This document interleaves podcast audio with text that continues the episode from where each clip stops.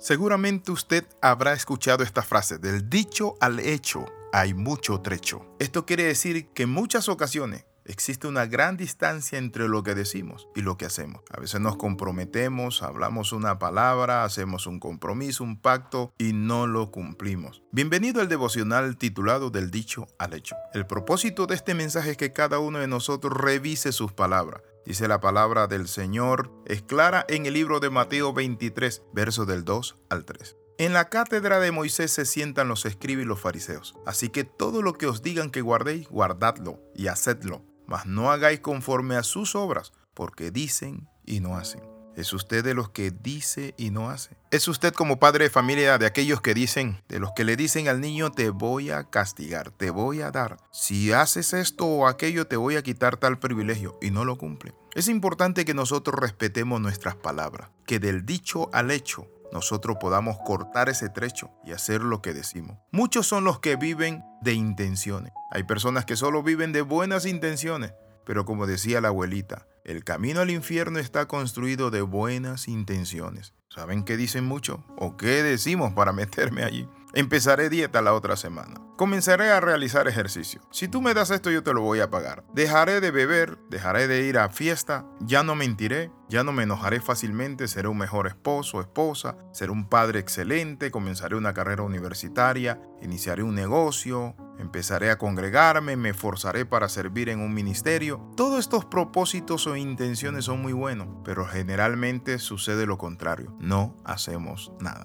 Los fariseos eran así. El fariseísmo decían y no hacían. Entonces Dios no quiere que nosotros seamos fariseos. Dice la palabra que cuando a Dios haces promesa, no tardes en cumplirla, porque Él no se agrada de los que se comprometen y no cumplen. Cumple lo que tú prometes a Dios porque el ángel de Jehová está allí. Y después no diga, es que lo hice por inocentada. Dios no quiere eso. No podemos vivir solo de intenciones. El punto es que muchas veces podemos vivir solo de buenos deseos. Un padre de familia no solo debe tener la intención de trabajar, debe hacerlo porque de lo contrario su familia morirá de hambre. Un cristiano no solo puede tener la intención de querer orar, congregarse, asistir, buscar, sino que debe hacerlo. Cuando David, hijo de Isaí, observó cómo el gigante Goliat atemorizaba y se burlaba de todo el ejército de Israel, de tal manera que nadie tenía el valor para hacerle frente, se acercó a Saúl y le dijo, no se preocupe, yo iré a pelear contra él. La pregunta es, ¿las palabras de David se quedaron solo en un dicho?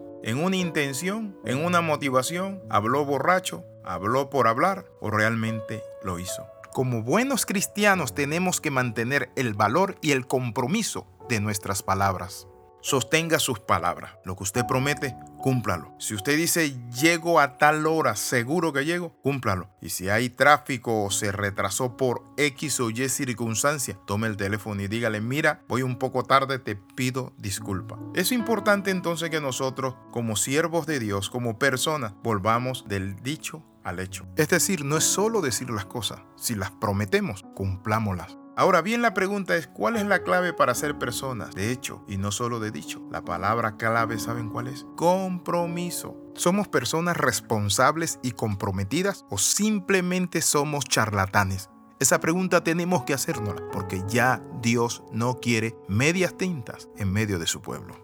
Cuando nosotros hacemos compromiso debemos cumplirlo. Posiblemente en más de una ocasión usted ha tenido la intención de entregarle su vida a Cristo y de convertirse en un obrero de su viña, de dejar esa vida mundana. Pero el temor al fracaso, el doble ánimo, lo han detenido una y otra vez. Y usted simplemente le predica a otro y no se predica a sí mismo. Usted es de las personas que siempre vive con la buena intención, pero no tiene una acción valedera. No tiene una acción donde usted pueda decir ya tomé decisión y determinación. En cierta ocasión alguien me enseñó que la fórmula para el éxito está en dos elementos y es compromiso y carácter. El compromiso me lleva a mí al sacrificio, al deber, no importando el precio para lograr eso o aquello que he establecido para alcanzar. El carácter me lleva a mí en la frialdad que lo que decidí sea firme y determinante Dios está buscando hombres con compromiso y carácter. Cuando hablamos entonces de ser una persona que vale la pena que la conozcan y que su palabra es oro, es cuando nosotros tenemos un compromiso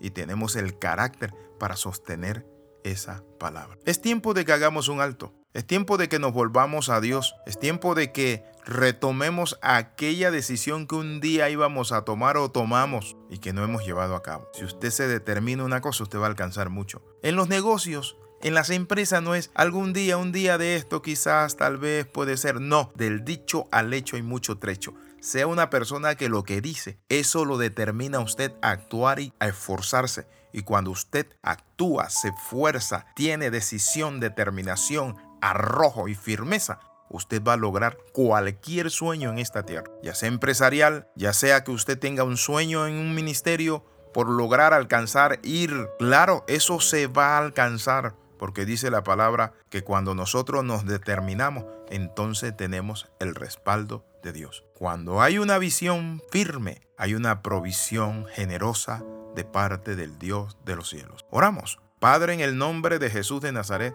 en esta hora tomo mi palabra y la hago valer.